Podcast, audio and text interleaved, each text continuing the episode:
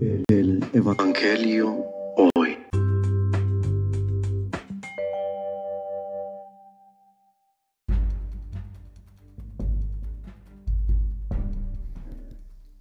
Del Santo Evangelio según San Lucas. En aquel tiempo Jesús dijo a sus discípulos, Cuando vean a Jerusalén sitiada por un ejército, sépanse que se aproxima su destrucción. Entonces los que estén en Judea que huyan a los montes, los que estén en la ciudad que se alejen de ella, los que estén en el campo que no vuelvan a la ciudad, porque esos días serán de castigo para que se cumpla todo lo que esté escrito. Pobres de las que estén embarazadas y de las que estén criando en aquellos días, porque vendrá una gran calamidad sobre el país y el castigo de Dios se descargará contra este pueblo. Caerán al filo de la espada, serán llevados cautivos a todas las naciones y Jerusalén será pisoteada por los paganos, hasta que se cumpla el plazo que Dios ha señalado. Habrá señales prodigiosas en el sol, en la luna y en las estrellas. En la tierra las naciones se llenarán de angustia y de miedo por el estruendo de las olas del mar. La gente se morirá de terror y de angustia por la espera de las cosas que vendrán sobre el mundo, pues hasta las estrellas se bambolearán. Entonces verán venir al Hijo del Hombre en una nube con gran poder y majestad. Cuando estas cosas comiencen a suceder, pongan atención y levanten la cabeza, porque se acerca la hora de su liberación. Palabra del Señor.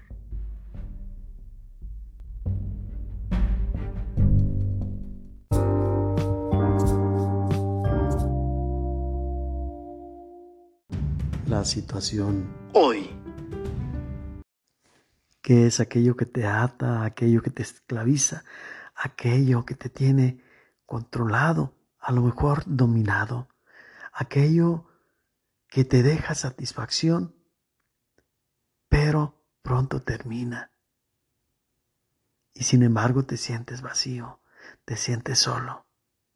Y solamente pudiera parecer que dependes de ello y de nadie más. ¿Qué es lo que te da seguridad, pero a la vez te sientes desprotegido? Pasa y solamente queda el sabor amargo de la boca que es aquello que por más que quieres llenarte de ello, te sientes cada vez más vacío. ¿Qué es lo que te da la satisfacción, pero no la plenitud? Reflexión. Deberá ser destruido porque tú mereces ser libre, tú mereces trascender, mereces alcanzar y conocer aquello que verdaderamente te va a unir con los demás, te va a sentir, hacer sentir y te, te va a hacerte sentir integrado, te va a hacer sentir que eres parte de un todo al que pertenecen los demás. Para lograr esto último es necesario, pues, destruir aquello que te mantiene enajenado, sumergido en un espejismo, aquello que pareciera que es lo que buscas, pero en realidad cuando tú crees poseerlo es Él quien te posee a ti. Por eso eso será destruido para que verdaderamente te liberes. Esto es lo que Jesús viene a destruir. Necesitas encontrarlo y ponerlo frente a ti, reconocerlo y entregarlo para que sea destruido porque de no ser así, te seguirá controlando, te seguirá atando, te seguirá esclavizando. Entre más atado estés a eso que te esclaviza,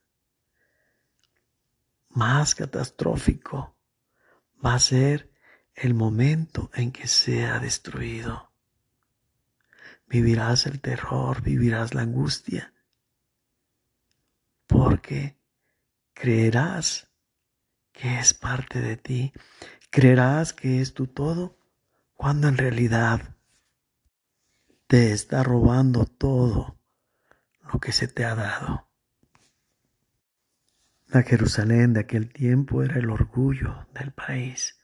Por eso Jesús anuncia de esta manera para resaltar la importancia que tiene el dejar de verla como un apego.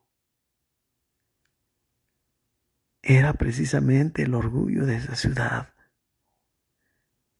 los que les hacía sentirse verdaderamente valiosos. Y no es lo material, no son las posesiones, no es lo terrenal, no son los objetos los verdaderamente importantes. Es necesario vaciarse no solamente de sí, sino de todas las posesiones, todo aquello que sentimos que nos da valor, porque nos roba la sencillez nos roba la humildad, que es lo que verdaderamente nos conecta con Dios. Todo aquello que no sea Dios y que estemos apegados a Él, nos está apartando de Dios. Por más que sea el templo, por más que sea el templo más hermoso, el más honrado, al que se le tiene más veneración. Un edificio hecho de la mano humana jamás va a ser más importante que aquel que nos da su amor, que nos ha dado las cosas que tenemos para ponerlas al servicio de los demás. Hecho. Las cosas que nos evocan a Dios deben conducirnos, deben llevarnos a Él, no a nosotros mismos tenemos que desaparecer para que sea Cristo quien reine en nosotros. Tenemos que dejar toda posesión, todo apego, para ser verdaderamente libres de elegir a aquel que es el único que nos puede guiar hacia el camino del bien, hacia el camino de la salvación. No hagamos de lo sagrado algo profano desde el momento en que nos separa de Dios por darle más importancia a los medios que al fin que es Dios mismo. Pidamos a Dios la sabiduría para saber distinguir entre aquello que es un medio y lo que es verdaderamente un fin, para poder, a través de los medios, acercarnos verdaderamente a Él.